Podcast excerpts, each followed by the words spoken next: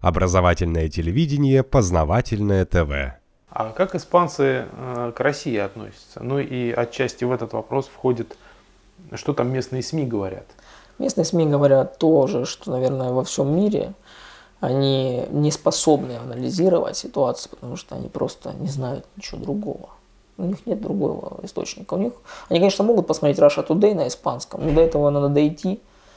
Даже если они посмотрят, есть других 10 каналов, которые будут говорить другое. Э, радио звучит примерно так. Вот я уезжал, там звучит так, что про русские войска, про русские войска, про русские войска. В течение э, новостного ролика, там, пятиминутного, это про русские войска я услышал там 5-6 раз.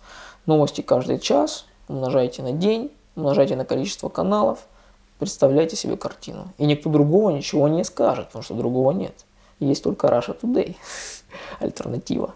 Ну, я вот познакомился, мы были на море с дочкой, с мужчиной, лет 60. Купались вместе, начала с ним играться. Он узнал, что мы из России, и вот его слова были дословно. А, так это из-за вас мы теперь не можем продавать там, угу. овощи и фрукты. Я говорю, конечно, вот из-за меня конкретно вы не можете ничего продавать.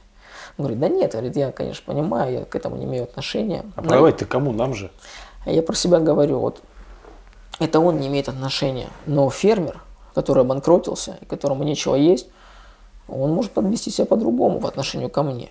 Он должен кого-то свою злобу деть. Ему ничего не объяснишь, на самом деле.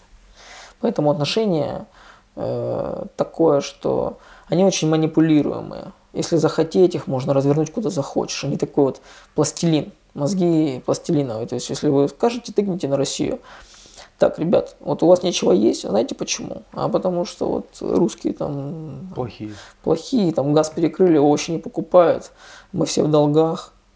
Ну, в Испании, слава богу, свой газ, там, они не зависят от нас, но неважно, их повернешь куда угодно. Они, когда в Ирак э, войска американские водили, они просто там кричали, да, обязательно надо это делать, вот в любом случае. Я как раз таки, это был 2003 год, только приехал, не умел разговаривать совершенно. И я слышал такие аргументы, типа, ну что, американцы же сильнее, вот пускай они там забирают у них нефть. Вот так. Ну, помимо, это просто обывательское было uh-huh. мнение, да. Но, но для них это нормально. Да, ты сильнее, значит, ты можешь у кого-то пойти, там, убить, бомбить. Это нормально. И даже был знакомый, он сказал, что если мой сын скажет что-то против того, что американцы должны войти в, в Ирак, я ему все зубы выбиваю это испанец. Дословные слова. Ну, это, наверное, какие-то отдельные уже совсем. Ну, везде бывают какие-то отклонения. Ну, я, у меня есть знакомые вот, юристы, которые вроде бы начитанные, все. Ну, Артем, что читают, да, вот, ну, они прочитали Солженицына, все, они уже представление имеют о нашей стране. А Солженицын переведен на испанский. Ой, ну а, а как же? Ну а как же не перевести Солженицына на испанский? Обязательно. Да. Один день Ивана Денисовича, вот как обязательно всем, как пособие по России, понимаете? Хотя сам Солженицын говорил, я жалею о том, что я написал. Ей-богу, потому что все исковеркано. Если говорим только об этом случае, увеличительное стекло возвели в куб.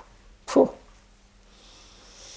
так Понятно. что искать у нас э, от них понимания какого-то нереально. Это люди, которые ну, спокойно, вот через, я говорю, через какой-то там, месяц обработки мозгов постоянных, даже несмотря на то, что они там меня знают 10 лет, им все равно будет. Они будут на тебя либо плевать, либо вообще смотреть в твою сторону не станут.